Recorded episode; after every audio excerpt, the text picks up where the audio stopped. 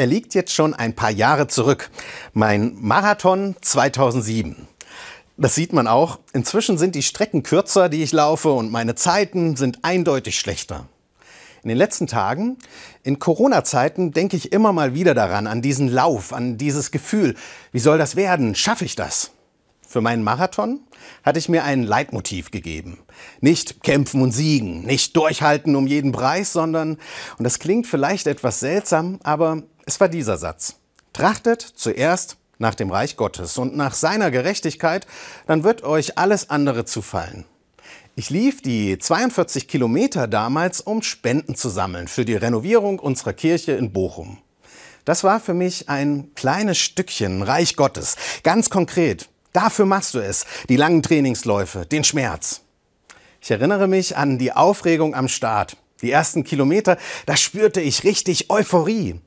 Ab Kilometer 32 da wurde es noch einmal richtig hart. Eine echte Achterbahnfahrt der Gefühle, ein echter Kampf ums Durchhalten.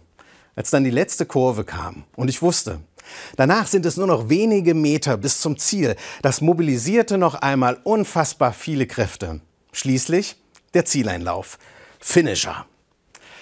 Dieser starke Satz aus der Bibel mit dem Reich Gottes, der half mir durchzuhalten.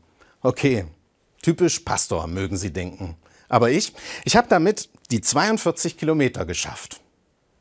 Aktuell, jetzt in Corona-Zeiten, fühle ich mich manchmal wie damals auf der Strecke. Nur ich fühle mich wie bei einem Lauf, von dem ich nicht weiß, wann ist der endlich zu Ende. Und hinter dieser Kurve zeigt sich die nächste Kurve und danach noch eine und noch eine und noch eine. Mich zermürbt das. Und ja, die Frage ist, wie wird aus der Müdigkeit, die ich fühle, und die wird aus der Wut, die ich spüre, wieder Mut, die Kraft weiterzumachen. Für die nächsten Kilometer. Was wäre ein starker Satz, der mir Kraft zum Durchhalten inmitten eines nicht enden wollenden Lockdowns gibt? Die Angst vor einer Erkrankung? Ist es nicht. Impfdosen, von denen zu wenige ankommen, machen mich wütend. Der Ärger über den verpatzten Urlaub?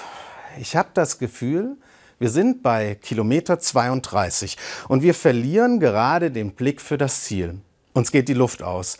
Der Blick geht zurück und dann das Bekannte.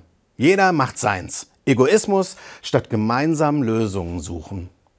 Doch wie damals bei meinem Marathon.